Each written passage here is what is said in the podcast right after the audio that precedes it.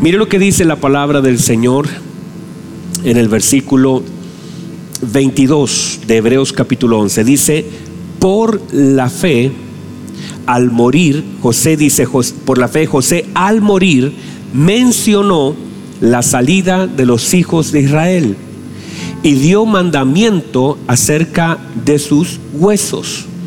Por la fe, Moisés cuando nació fue escondido por sus padres por tres meses porque le vieron hermoso y no temieron al decreto del rey. Mire cómo, cómo son las cosas. No temían, pero le escondieron. No temían, pero le escondieron. Parece que fuera contraproducente, pero no lo es. Vamos a ver si lo podemos mostrar dentro de la palabra por el tiempo. Mire lo que dice, versículo 24. Por la fe Moisés, hecho ya grande, rehusó llamarse hijo de la hija de Faraón, escogiendo antes ser maltratados con el pueblo de Dios que gozar de los deleites temporales del pecado, teniendo por mayores riquezas el vituperio de Cristo que los tesoros de los egipcios, porque tenía puesta la mirada, ¿dónde? En el galardón. Por la fe dejó a Egipto, no temiendo la ira del rey, porque se sostuvo como viendo al invisible. Por la fe celebró la Pascua y la aspersión de la sangre para que el que destruía a los primogénitos no tocase a ellos. Por la fe pasaron el mar rojo como por tierra seca e intentando los egipcios hacer lo mismo, fueron ahogados. Intentaron hacer lo mismo, pero tuvieron un resultado completamente diferente. Por la fe cayeron los muros de Jericó después de rodearlos siete días. Muy bien. Tomen asiento, por favor. Gracias, gracias, amado. Muy bien, hemos establecido, vamos en el capítulo 6 de esta serie, el camino de la fe, y hemos establecido que este camino es muy hermoso.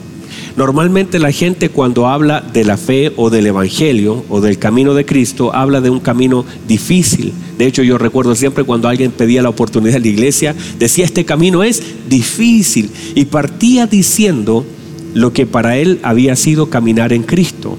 Pero deberíamos partir diciendo que es hermoso, que caminar en Cristo es hermoso. No necesariamente fácil, pero es hermoso, es necesario y no hay otro camino. Es lo único. Para nosotros no hay ninguna otra alternativa que caminar en Cristo. Y la fe también es un camino. Es el camino de la fe. Dentro de eso, nosotros hemos aprendido varias cosas y durante estos días hemos centrado nuestra mirada en el libro de Hebreos, que es también un pasaje que habla mucho acerca de la fe y que hemos establecido que no es un, un pasaje de milagros, necesariamente, sino es un pasaje de renuncias, es un pasaje de ofrendas, es un pasaje de, por ejemplo, dice, rehusó llamarse. Es un pasaje de convicciones, es un pasaje que habla de, de verdades, de ofrecimientos, de sacrificios. No necesariamente cuando nosotros hablamos de fe, la gente inmediatamente lo asocia a pedir y es una cosa impresionante. Todo lo que es fe normalmente se asocia a pedir, pero hemos querido, ¿cierto?, a través de esta serie, tratar de manifestar que no es eso.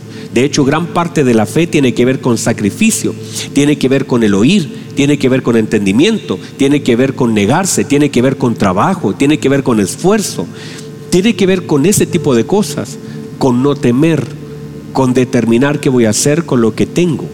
Lo que dice, rehusó o decidió sufrir con el pueblo que gozar. Quiere decir entonces que tiene que ver con no solamente pedir, sino con un listado de cosas que poco a poco vamos viendo a través de la bendita palabra del Señor. Hemos establecido entonces que a Dios no se le sorprende, no podemos sorprenderlo, pero sí lo podemos complacer. No lo sorprendemos, pero sí lo agradamos. Y es muy importante eso porque a Dios no lo vamos a sorprender ni, ni cantando bien, ni tocando bonito, ni, ni predicando a las diez personas, sino lo vamos a complacer obedeciéndolo. ¿Y a través de qué? De la fe. Hablamos acerca de algunos elementos de la fe como la honra, la obediencia, el amor y las obras, que son cosas que ya las tocamos y que son complementos y evidencias de una fe o sea, yo podría tener fe, pero si no tengo amor, la Biblia dice, no sirve o no vale, como dice mi hermano Marlon. No vale, dice Marlon. Porque la Biblia dice, si tuviera toda la fe de tal manera que moviera los montes, pero no tengo amor, no vale, no sirve. Entonces, por lo tanto, para que sirva la fe y para que valga, tiene que estar complementada con el amor. Si no, no tiene absolutamente ningún sentido. Hablamos acerca también de algunas cosas como por ejemplo lo que pasó con Abraham. La semana pasada hablábamos acerca de Abraham y hablamos acerca de Abel que ofreció una oveja, hablamos de Noé que construyó un arca, pero cuando llegamos a Abraham la cosa cambia, porque la Biblia dice que él ofreció a su hijo y no cualquier hijo. Porque de hecho cuando hablamos de esa fe de Abraham, hablamos de que él era el hijo que él amaba. ¿Cierto? Si uno tiene dos hijos y uno dice, bueno, a este lo amo más que a este, entonces uno da al que no ama, aunque es difícil, digo. Pero dice la Biblia que el Señor, ¿por qué me miraron raro? ¿Ustedes tienen algún hijo que no ama? ya inmediatamente dice, a este lo doy. digo eso pensando en que es muy difícil dar lo que uno ama. Pero cuando uno da lo que ama, está manifestando que tiene mayor amor al que se lo da que aquello que tiene. Y eso es lo que manifestaba Abraham. Abraham está manifestando que amaba tanto a Dios, aunque amaba a su hijo, amaba más a Dios. Y es justamente eso. Cuando uno ve al, al joven rico, la Biblia dice que el Señor le amó. Y él vino donde el Señor, pero amaba tanto las riquezas que no le alcanzaba para abandonar lo que amaba por el amor que le tenía el Señor. El amor que tenía el Señor era menos. Por eso el Señor lo definió. El que no aborrece, ¿verdad? Dice la escritura, el que no aborrece. Esa palabra es amar menos. A su padre, a su madre, a su hermano, a su esposa, ¿cierto? Dice, no es digno de mí. ¿Por qué? Porque de alguna forma no es que nosotros menospreciemos, sino amamos menos. Porque finalmente siempre terminaremos abrazando lo que más amamos. Por eso cuando se habla que no debemos amar al mundo ni las cosas que están en él, las podemos usar, las podemos valorar, las podemos cuidar, pero no tienen que llenar un espacio en mi corazón. Digan amén a eso, mis hermanos. Ninguna cosa que tengamos, ni perfume, ni ninguna cosa que tengamos. Muy bien, entonces, hablamos de que Abraham al dar a su hijo no solamente daba lo que amaba, sino lo único que tenía. El Señor le dice, dame a tu único hijo. Y ya se vuelve más difícil porque no solamente lo amaba, sino que era lo único que tenía. Y no solamente eso, sino que lo había esperado tanto. Y la Biblia dice que en Isaac estaban guardadas, era la caja fuerte de las promesas de Dios. En él estaban las promesas. Entonces estaba pidiendo cosas muy grandes el Señor. Pero la Biblia dice que él lo ofreció. Qué extraño. No solamente que el Señor se lo pide, sino que Abraham ofreció dos veces habla del ofrecimiento de Abraham. Muy bien, entonces cuando nosotros hablamos de este dar, diga conmigo dar, el dar justamente tiene que ver con, eh, en hebreos todos están dando algo, todos dan algo. Noé da su tiempo, sus años, Abel da una ofrenda, Enoch camina con el Señor dándole toda su vida al Señor. Abraham da a su hijo, todos dan algo. El tema es que justamente los niveles de fe que tenemos se manifiestan por lo que estamos dispuestos a dar. Y cuando digo dar, por favor no vaya a pensar inmediatamente en ofrenda, porque inmediatamente, aunque todo es una ofrenda, nuestro tiempo es una ofrenda al Señor. El hecho de que ustedes estén aquí adorando al Señor es una ofrenda, un tiempo que le dan al Señor. Todo es eso. Entonces, los niveles de complacencia que le damos al Señor tienen que ver con los niveles de fe manifestados por aquellas cosas que le damos. Por ejemplo, María, ¿qué dio María? María dio un perfume muy caro, ¿verdad? Digan amén. Dio un perfume muy caro, muy costoso. Ese perfume manifestaba algo de ella. Los discípulos dijeron, qué desperdicio tan grande. ¿Cómo, le van, cómo van a gastar un perfume tan bueno? Si, simplemente es una comida. Pero ella estaba manifestando la fe a tal punto que el Señor incluso dice, déjela, déjela que lo haga. ¿Por qué? Porque está preparando mi cuerpo para la sepultura. Mire que ella dio algo, pero lo que dio estaba conectado con la fe que aunque ella no sabía por qué lo estaba dando, ella sí estaba obedeciendo. Ella no sabía, el Señor lo dijo. Ella está preparando mi cuerpo para la sepultura. Ella pensaba que estaba solo agradeciendo, pero estaba también haciendo un acto de fe para lo que ella no sabía que iba a pasar. Pero los niveles de dar de ella era tan grande que estaba manifestando cómo la fe en ella complacía al Señor. Y es más, el Señor la inmortaliza diciendo, donde quiera que se predique este Evangelio, donde quiera que se predique este Evangelio, se contará acerca de lo que esta mujer ha hecho para memoria de ella. Mire cómo el Señor la honra a causa de la honra y la fe que ella le otorga al Señor. Todos nosotros le damos algo al Señor. Usted le está dando algo al Señor. El tema es que no todo lo que le damos al Señor lo complace. Todos le entregamos algo. Caín le entregó algo, pero no, no, generó complacencia en el corazón de Dios. Uno puede dar algo y no, complacer a Dios, claro. Yo puedo tocar y no complacer a Dios, sí, claro. Yo puedo enseñar y no complacer a Dios, sí, claro. Yo puedo predicar y no complacer al Señor, sí. Yo puedo ayunar y no complacer al Señor, sí. Yo puedo orar, pastor, y no complacer al Señor también. O sea, yo puedo hacer cosas buenas y nunca complacer al Señor. Ah, pastor, ¿cómo es eso? Claro, aquel hombre estaba parado en el templo, estaba en el templo, fue al templo y se paró y dijo, ay Señor, yo te doy tantas gracias. Y estaba orando. Te doy tantas gracias, Señor, por ser tan bueno, que soy bueno yo impresionantemente bueno. No soy como, como ese. Digo, no soy como ese. Porque yo ayuno y se me nota el ayuno. No como a ese que no se le nota nada. Yo ayuno dos veces a la semana, oro tres veces al día, doy diezmo de todo lo que gano. Yo sé que soy bueno, Señor. Ayuno, oro, diezmo, todo. No soy como ese. Y todo eso bueno que él hacía nunca generó complacencia en el corazón del Señor porque lo hacía de una forma equivocada. Entonces no es solamente hacer algo, sino que hacerlo con la motivación correcta. Yo puedo hacer cosas buenas con motivaciones incorrectas. El otro no había ayunado, no había hecho nada. Y no es que estemos justificando que no lo haga, sino que estaba arrepentido tal vez de no hacerlo. Y se golpeaba el pecho diciendo, la verdad, Señor, yo, yo no he hecho nada de lo que Él hace. Él es tan bueno, y yo soy tan malo. Pero tal vez, Señor, puedas mirarme, yo como un hombre pecador. Y dice Él, sé propicio a mí. Yo soy pecado. Yo dice que ni siquiera puede levantar su mirada al cielo. Estaba tan dolido por sentirse y saberse pecador, diciendo yo no, yo no debería ni siquiera estar acá. Y la Biblia dice que el Señor lo justificó. ¿Por qué? Por, por lo que había dentro. Entonces uno cuando da no necesariamente puede agradar al Señor con lo que da. A uno no puede tocar, cantar, predicar, pastorear, servir en diferentes lugares. Por eso cuando uno lee la iglesia de Sardis, el Señor le dice, mira, reconozco lo que haces, sé lo que estás haciendo, pero no he, no tus obras perfectas. Haces cosas buenas, pero de la forma equivocada. La fe entonces eh, no es solamente dar algo, sino dar algo como Dios me lo está pidiendo.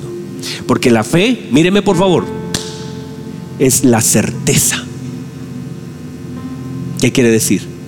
Que no disparo para cualquier lado, que es certero, exacto, puntual, específico, ahí, en el lugar. Soy certero, le doy medio a medio al blanco soy certero. La fe te hace ser, la fe es certeza, convicción. Le das medio medio a todas las cosas. O sea, das lo que el Señor quiere recibir. No le das cualquier cosa. Digan amén, por favor. Entonces, cuando vemos todo esto, vemos justamente lo que es la fe, de cómo nosotros podemos darle al Señor, porque siempre estaremos dando. Usted le dará sus palabras durante el día, le dará su oración. ¿Cuántas veces el Señor se complace de mi oración en medio de la comida? Cuando mi oración es consciente y es sincera. no cuando es una repetición mecánica, religiosa, para mostrar que oro antes de comer, que de pronto estamos, yo, yo he estado en eso, hermanos donde de pronto se está hablando de cualquier cosa, un partido de fútbol, cualquier cosa, hablando, mire, y ganó la U otra vez, o ganó la, o la católica, no sé, qué sé yo, cualquier cosa, y de pronto están en medio de eso y dicen, oremos, oremos, Padre, gracias por los alimentos, terminan y, siguen hablando lo mismo, como que fue una, un paréntesis en una mesa para cumplir, pero no hay profundidad ¿Cómo Dios se va a agradar de algo así? O que de pronto la noche digo, bueno, yo tengo que orar, me arrodillo o cerrando mis ojos le digo, Señor, gracias por este día. Usted es bueno, maravilloso, medio dormido, le digo, me acuesto como que ya cumplí. Y cuando nosotros hacemos las cosas por cumplir, se pierde el sentido de lo que hago. Lo hago por cumplir. Estoy por estar, oro por orar, oro porque hay que hacerlo no, no estamos conscientes de lo que estoy haciendo, lo hago para agradar a Dios, no para cumplir delante de los hombres. No sé si me entiendes. No, no lo hago para cumplir. Cumplo porque soy responsable, pero lo hago con profundidad. Porque se pierde el sentido de lo que hago si solamente me enfoco en las personas y me olvido para qué lo estoy haciendo. Se pierde el sentido si yo estoy delante de un plato de comida y porque hay gente o porque debo hacerlo, porque el pastor lo dice o porque estoy acostumbrado. De hecho, a mis hijos comúnmente les digo, porque a veces ellos eh, oran y oran, eh, gracias Señor por esta rica comida, gracias por este rico alimento. Ya me la oración de memoria. Y lo hacen. O, a veces cuando cantábamos, por este pan, por este don, talábamos, tal. No, que, o te doy gracias, Señor. Todas esas canciones son bonitas, son buenas, pero pierden sentido. Si yo no pongo mi corazón en esa comida que está delante de mí y que de verdad, de todo corazón, le estoy agradeciendo a Dios porque hay gente que no la tiene y Dios y que no es que yo sea mejor que ellos. Es que simplemente Dios ha extendido una misericordia y yo soy consciente de eso, de ese plato de comida, de tener la oportunidad de valerme por mí mismo, de poder una cuchara en mi mano cuando hay gente que no puede hacerlo hay gente que está comiendo papilla en este momento, que le están pasando por la vena alimento, que ni siquiera, eh, no tiene ni siquiera los reflejos para ponerse una cuchara en la boca. Y Dios me ha dado todo lo necesario para disfrutarlo y debo tener yo la conciencia de agradecerlo. Dios me ha dado la oportunidad de disfrutar y yo debo tener la conciencia para agradecerlo. Digan amén, por favor, a eso. Entonces, cuando yo soy consciente de lo que he recibido de parte del Señor, entonces yo vivo una vida consciente. La fe me lleva a eso. ¿Qué decía Abraham? Vamos a saltar rápido a eso. ¿Qué decía Abraham? Abraham decía, eh, lo que estoy dando eh, es, eh, es lo que el Señor me pide. Le estoy entregando a mi hijo, pero él iba pensando algo. Porque los pensamientos deben ser gobernados. Y yo debo alimentar mi fe, no poner enemigos de mi fe mis pensamientos que decía él, dice la Biblia, pensando que él era poderoso para levantar aún de la muerte a su hijo. Eso es lo que pensaba. O sea, mientras yo voy trayendo a mi mente los atributos del Señor, voy pensando en quién es Él, lo que hace, el poder que tiene, más allá de lo que haya hecho o no, o de lo que yo conozca, porque Abraham no tenía referencias para decir, no, si esto todos los días lo hace el Señor, todos los días le pide un hijo a un hombre, todos los días levantó muerto, no tenía ninguna referencia, pero él iba pensando, Él es poderoso, Él es poderoso, Él es poderoso. Y aún si en Él hay una promesa, Dios me lo puede levantar de los muertos. Eso era lo que él pensaba. Y entonces es muy importante gobernar lo que pensamos, porque quien no gobierna sus pensamientos tampoco gobernará su vida. Entonces, los enemigos de la fe no pueden ser mis pensamientos. Ya hay demasiados enemigos fuera de mi vida que atentan contra mi fe. No puedo sumarle uno. Pensamientos deben estar alimentados por la palabra del Señor. Proverbios 23, 7 dice, porque tal es su pensamiento en su corazón, tal es Él. O sea, somos de alguna forma lo que vamos pensando. Tal es su pensamiento en su corazón. O sea, actuamos según pensamos. Actuamos según pensamos. Y, si uno lo, mira bien justamente, uno hace lo que uno piensa o uno es lo que uno piensa. Tal es, dice su pensamiento en su corazón, tal es él. Soy lo que pienso. Por eso debo alimentar mis pensamientos con qué? Con la bendita palabra de Dios. Y eso fue lo que hablamos justamente. Bueno, ¿están aquí todavía? Muy bien. Entonces Abraham mientras eh, él ofrecía, constantemente iba pensando. Entonces yo debo meter en mis pensamientos que los atributos del Señor. Y entre más conozca los atributos del Señor y más profundidad. Y cuando hablamos de atributos, yo le puedo hablar a usted de la fidelidad del Señor. Y usted puede decir, no, si yo sé lo que es la fidelidad. Es más, podemos hablar del amor de Dios, pero el amor está condicionado a la experiencia y a la revelación. Uno ama en la medida que uno va conociendo. Hablábamos esto con mi esposa esta semana y mi esposa me planteaba el punto acerca del, del cómo está condicionado nuestro amor. Por eso la Biblia dice que Él nos amó primero. Nosotros le amamos a Él porque Él nos amó primero. Porque si Él no nos ama, no sabemos cómo amarle. Porque todo lo que nosotros conocemos de amor es todo lo que nosotros recibimos de amor. O sea, ¿usted cómo puede saber que es amor? La única forma es Pregunta, ¿cómo le amaron a usted? ¿Qué es para usted amor? De hecho, muchas veces nosotros decimos, no, si mamá me amaba, mi papá me amaba, me daban de palo, me abandonaron, me trataron mal. Y cuando uno empieza a pensar el amor que yo recibí, uno dice, oye, me quedaron debiendo. Esto no es amor. Pero es el amor integrado como un concepto. Para usted amor es eso. A veces uno dice, eh, matrimonio. ¿Qué es matrimonio? Y usted va a hablar de matrimonio de acuerdo a su experiencia y de acuerdo a todo lo que tiene a su alrededor. Para usted matrimonio es eso. Eso es matrimonio. Si yo le preguntara a alguien, voy, a, voy al África y le pregunto a alguien qué es matrimonio, me va a decir matrimonio es esto. ¿De acuerdo a qué? A lo que ha vivido, a lo que sabe, a lo que conoce. Yo voy a otro lugar, a Italia, donde mi familia, y le digo, ¿qué es matrimonio? Ellos me dirán matrimonio es esto, esto, esto, porque de acuerdo a lo que se vive, a la visión que uno tenga. Es un matrimonio. Para cada uno de nosotros podría tener una definición. ¿Qué es paternidad? Cada uno tendrá una definición. ¿Qué es amor? Lo mismo. Entonces, como nuestras definiciones son tan variables de acuerdo a lo que recibimos y vivimos, entonces el Señor dice, tengo que mostrarles qué es amor. ¿Y qué hizo Él? Nos amó.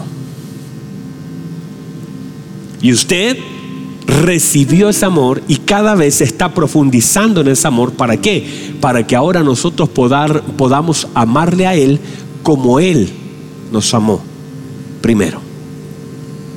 Y por eso en la medida que el amor o la fidelidad o cualquier atributo del Señor se va conociendo, porque son tan profundos los atributos del Señor, que mientras pensamos que los conocemos, en realidad ni los conocemos. Es como que cada día es más profundo, más claro, más evidente y es más, más revelado. ¿Por qué? Porque yo se lo podía explicar acá, pero que yo lo explique no quiere decir que usted lo entienda. O yo le puedo hablar de la fidelidad del Señor y usted salir igual acá a, desconfiar de la vida. Uno puede decir, no, si Dios está con nosotros, usted decir, Dios está conmigo, pero, pero hasta ahí quedó. Pero no hay transformación sin una revelación. Por eso en la medida que el Señor se va revelando nuestra vida, la luz del Señor va llegando a nuestra vida, somos transformados, no por definiciones, sino por revelaciones. Nadie, se, nadie es transformado por una definición ni por un concepto, sino por una revelación. ¿Qué es eso? Es la luz que llega a nuestro espíritu para poder ahora entender algo que sin eso no lo podemos entender. Yo les podría gritar, contar un testimonio, cualquier cosa, y eso no va a cambiar nada. La palabra, míreme por favor, nosotros somos edificados por la bendita palabra de Dios, pero somos transformados por medio de su presencia. Nosotros somos edificados por la palabra de Dios, pero somos transformados por medio de su presencia. Y esa presencia es la revelación cómo Él se permite, cómo Él se muestra a nosotros. Digan amén. No, acá Diga amén, hermano, usted. Amén. Es, aquí sí. Abajo no dicen ni amén estos hermanos. Muy bien, míreme por favor. Estamos acá, ¿verdad? Dice, por la fe José al morir, mire lo que dice, al morir mencionó la salida de Israel y dio mandamiento de sus huesos.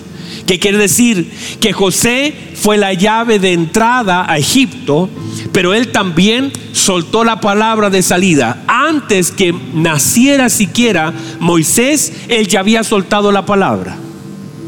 O sea, si tú eres la persona que has traído a tu familia, si tú trajiste a tu familia, si tú fuiste la llave de entrada, si ahora, mientras estás vivo, ves que todos se están acomodando, estás viendo que los están tratando bien, estás viendo, José está mirando que Faraón lo está recibiendo a toda la familia de José, pero a pesar de que Egipto está abrazando a Israel y a sus hijos, José sabe que no es su lugar donde van a permanecer.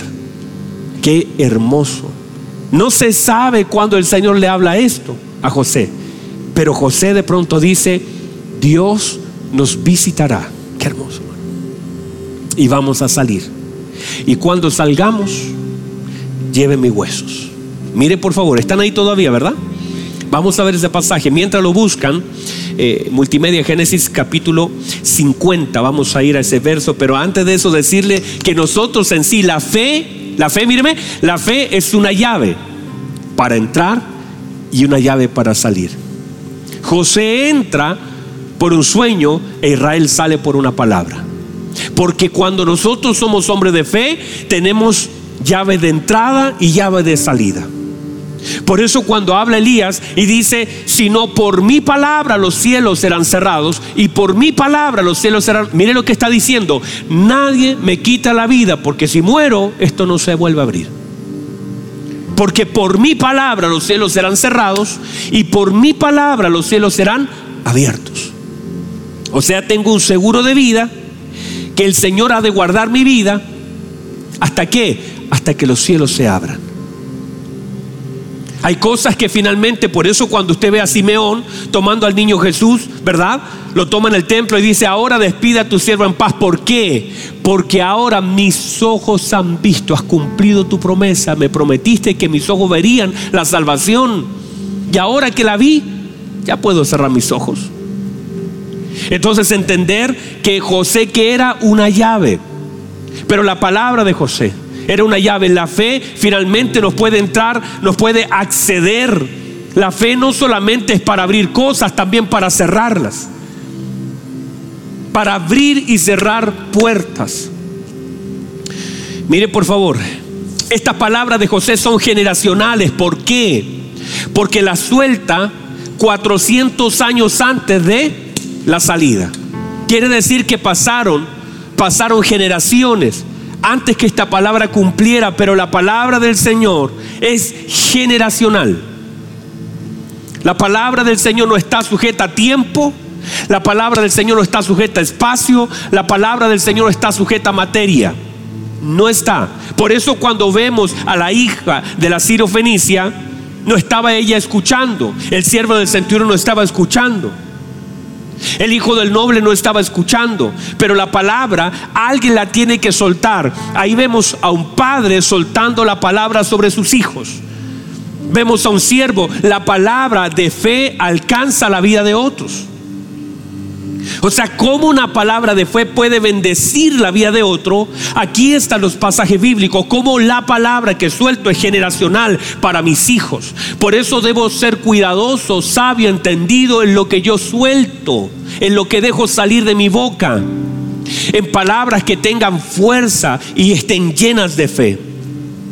Porque Dios, mírenme por favor, están acá.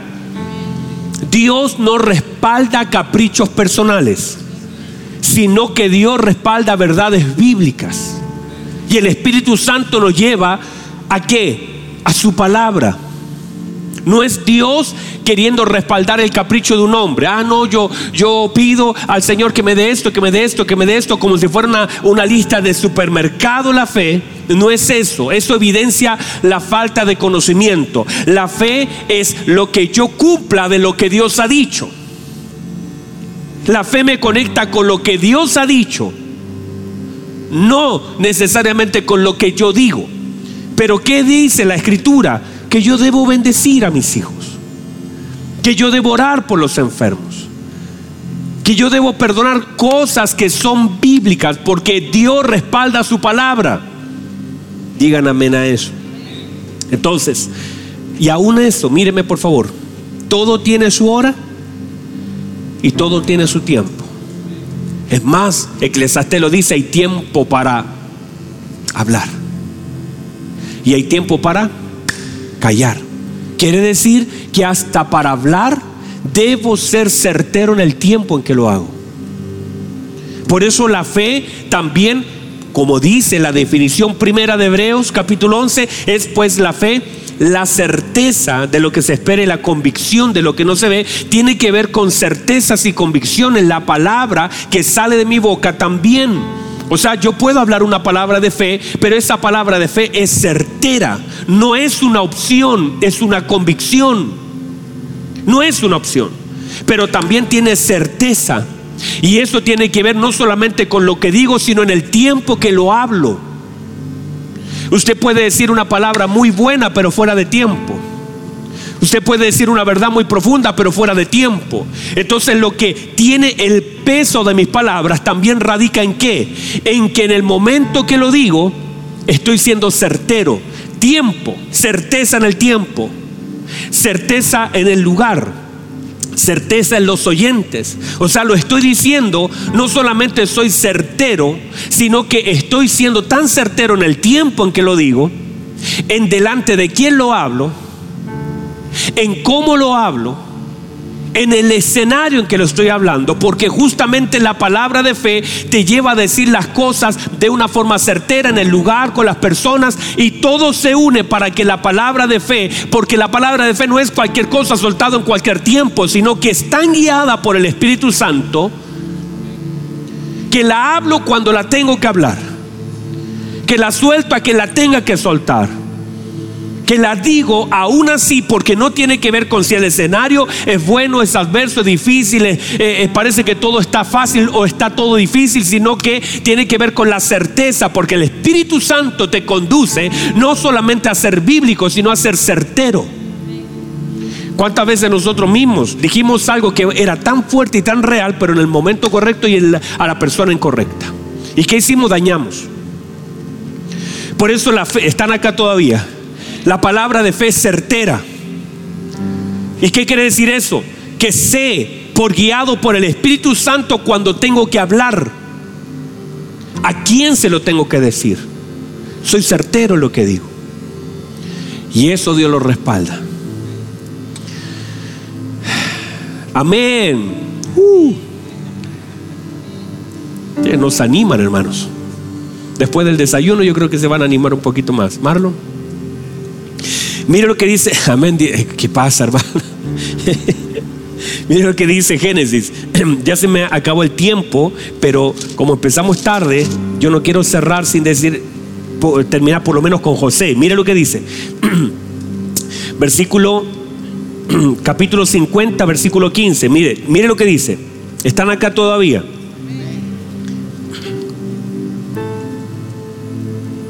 Dice, viendo los hermanos de José que su padre era muerto, dijeron quizás, miren lo que dicen ellos, esto, era malo hasta el final, hermano, una cosa impresionante. Toda la vida como engañando, nunca hablando de verdad, siempre desconfiando de todo, una cosa impresionante. Miren lo que dice, quizás nos aborrecerá José, ya habían recibido perdón. Ya conocían el corazón de José y aún así tenían miedo. Quizás nos aborrecerá José y nos dará el pago de todo el mal que le hicimos. O sea, es como que, como lo hicimos mal, merecemos mal, José, ahora que se murió el papá, no va a ser la vida imposible. Mire lo que piensan. ¿Por qué? Porque hay un dicho que dice el ladrón es desconfiado. Como ellos eran malos, pensaban que toda la gente era mala. Y mire lo que dice. Y enviaron a decir a José, tu padre mandó antes de su muerte diciendo, esto, esto es puro chamullo. Porque el padre no mandó a decir esto. Ellos están diciendo para que José lo haga. Así diréis a José, te ruego que perdones ahora la maldad de tus hermanos. No, tal vez si lo digo, pero digo eso. Ellos están tratando de resguardarse, ¿verdad? Perdones ahora la maldad de tus hermanos y pecados, porque mal te trajeron. Por tanto, ahora te rogamos que perdones su maldad de los siervos del Dios de tu Padre. Y José dice que lloró mientras hablaban. O sea, José nada que ver. José nada que ver. Y vinieron también sus hermanos y se postraron delante de él y dijeron, hemos aquí por siervos tuyos. Y le respondió José, no temáis. José estaba en otra sintonía. José no estaba pensando hacerles daño. José estaba bien. Le dice, no temáis. ¿Acaso yo estoy en lugar de Dios? O sea, diciendo, yo no los voy a juzgar. De hecho, les conviene que yo los juzgue, pero yo no los voy a juzgar. Mire lo que dice. Vosotros pensáis mal en contra de mí, mas Dios lo encaminó para bien. Mire qué hermoso. Para hacer lo que vemos hoy, para mantener en vida a mucho pueblo. Ahora, pues no tengáis miedo. Yo sustentaré a vosotros y a vuestros hijos. Así los consoló y les habló al corazón. O sea, ustedes me hicieron mal a mí, pero yo le haré bien a ustedes y también a sus hijos. Qué hermoso, ¿verdad? Eso es lo que el Señor puede hacer. Mire lo que dice. Y habitó José en Egipto, él y la casa de su padre, y vivió José 110 años. Y vio José a los hijos de Efraín hasta la tercera generación, también a los hijos de a los hijos de Maquir, hijo de Manasés, fueron criados sobre las rodillas de José, fueron criados sobre sus rodillas. Y José dijo a sus hermanos, mire lo que dice versículo 24, aquí llego al lugar, lo anterior era porque es muy hermoso, no quería dejarlo fuera. Yo voy a morir y todos vamos a morir. Hace días atrás fuimos a la casa de Benjita, su abuelita está muy complicadita, ¿verdad? La bautizamos, ¿verdad? Su casita el día miércoles por ahí la bautizamos. Y todos vamos a morir. Pero mire lo que dice, más Dios ciertamente os visitará. Que yo muera no va a impedir lo que Dios hará. Lo que Dios haga no está condicionado a mi vida. Yo voy a morir, pero Dios les visitará. Yo les he ayudado para sostenerlo aquí, pero yo voy a morir, pero Dios les visitará. Qué hermoso, hermanos. Que lo que Dios hace no está condicionado a la vida de un hombre. Yo moriré, pero Dios les visitará. Y os hará subir de esta tierra a la tierra que juró a Abraham, a Isaac y a Jacob. Mire lo que dice el versículo 25. E hizo jurar José a los hijos de Israel diciendo, Dios ciertamente, otra vez. ¿Por qué dice ciertamente? ¿Por qué? Porque la fe es certera. Por eso está esa palabra. Porque está soltando una palabra de qué? De fe. ¿Qué es? ¿Una palabra emocional? No. Porque hablamos, la fe habla según qué? Lo que escucha. Porque la fe viene por... Por lo tanto, lo que está hablando está cierto porque lo escuchó. No vemos donde lo oyó, pero él sabe que es algo certísimo. Por eso él dice, el Señor lo visitará. Y luego vuelve a afirmar esa palabra diciendo, ciertísimamente por certeza, tengan seguro, Dios les va a visitar y les hará subir. O sea, ustedes están de paso acá, les va a durar 400 años, pero llegará el momento en que el Señor, ¿qué va a hacer? Los visitará. ¿Y qué los hará? Los hará subir de esta tierra. El Señor les visitará y tendrán que llevar, ¿qué cosa? Mis huesos no me dejen aquí, juren. Cuando el, cuando el Señor cumpla su palabra, ustedes cumplan la suya. Cuando el Señor cumpla su palabra, entonces ustedes cumplan la suya. Y esa es la palabra que también el Señor nos da. Mientras el Señor cumple su palabra, yo también tengo que cumplir mi palabra. Mientras el Señor hace su obra, yo tengo que hacer mi obra. Mientras Él está cumpliendo su bendita palabra, yo tengo que cumplir también la palabra. Si Él cumple, yo también voy a cumplir. O sea, ustedes, el Señor les va a visitar, los hará subir, Él ciertísimamente los sacará y ustedes tienen que jurarme, que tienen que llevarme con ustedes. Cuando salgan de este lugar, yo ya no estaré vivo, pero mis huesos serán cargados. Y sabe quién? La próxima persona que aparece en Hebreos es una persona llamada Moisés. Y cuando leo la palabra Éxodo capítulo 13, versículo 19, vaya conmigo rápidamente antes que me corte la transmisión. No me corten, por favor. Éxodo 13, 19, mire lo que dice. Mire lo que dice 13:19. Tomó también consigo Moisés los huesos de José. ¿Quién lo tomó? Moisés. Cuando la Biblia dice en Hebreos habla de José, inmediatamente habla de de Moisés dice, tomó también consigo Moisés los huesos de José, el cual había hecho jurar a los hijos de Israel diciendo, Dios ciertamente os visitará y harán subir mis huesos de aquí con vosotros. Lo que está haciendo Moisés está tomando una promesa que hicieron sus padres a un hombre que fue una llave y dijo, no vamos a dejar los huesos de José acá, porque si Dios cumplió su promesa, nosotros también tenemos que cumplir la nuestra yo quiero decirle a ustedes que están aquí y ustedes acá, si Dios ha cumplido su palabra, usted también cumpla la suya. Si Dios cumple su palabra, yo debo también cumplir la mía. Si le digo que le voy a servir, le sirvo. Y dice que Moisés no fue a tomar su, ropa, no fue a tomar su maleta. Dice que fue a tomar los huesos para cumplir la palabra. Porque alguien tiene que cumplir la palabra. Alguien tendrá que hacer valer lo que se prometió. Moisés dice, no puedo dejar los huesos, le prometimos. Nuestros padres prometieron servir a Dios. Nosotros cumpliremos la promesa. Uy, qué fuerte, man. Qué hermoso. Pasen hermanos a adorar al Señor. Hermoso. Yo no sé si están ahí mis hermanos. Yo, sé que el tiempo ya se me terminó, pero déjenme solamente cerrar esto. Déjenme cerrar esto diciendo, eh, pónganse en pie, ustedes están ahí. Por favor, pónganse en pie, pónganse en pie. José, la fe de José, están acá todavía. La fe de José fue reflejada por su confianza y su amor a Dios, a pesar de la maldad de su hermano. Quiero que me mire atentamente. La fe no es solamente la capacidad que tengo de pedir algo, sino que mi fe se manifiesta a través de cómo complazco a Dios.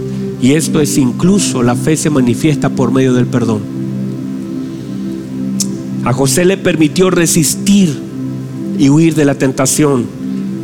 Le dio fuerza para soportar la injusticia de la cárcel. Quiere decir que la fe también me ayuda para soportar lo que vivo.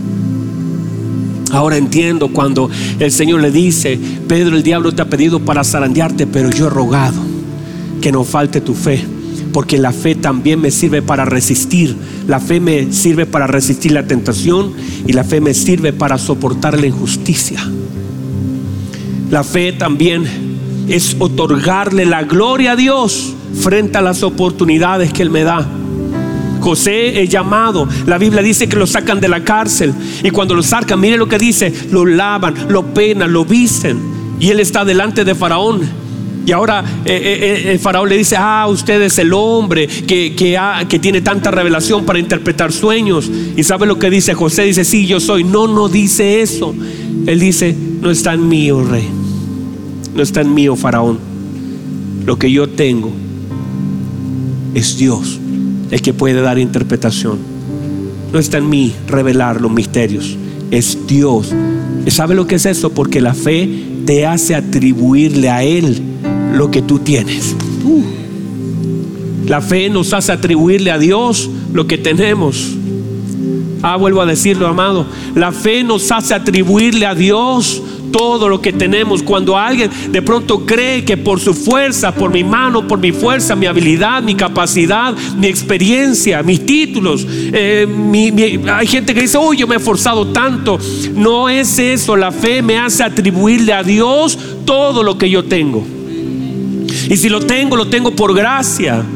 Y si lo tengo es porque Dios me accedió. Y si lo tengo no es porque sea mejor que otro. Si lo tengo, lo tengo porque Dios me lo ha concedido. Entonces la fe te ubica en el lugar correcto. José dice, yo tengo fe. ¿Fe para qué? No solo fe para gobernar, sino fe para entender que lo que yo tengo, lo que Dios me ha dado, desde mis hijos, desde la capacidad de ver, desde la capacidad de caminar, desde la capacidad de hablar, todo lo tengo porque Dios me lo ha otorgado. Si tengo un don, Dios me lo dio. Si tengo una cama donde dormir, Dios me la dio. Si tengo un trabajo, Dios me lo dio. Si tengo un hijo, Dios me lo dio. Es atribuirle a Dios todo lo que Él me ha dado.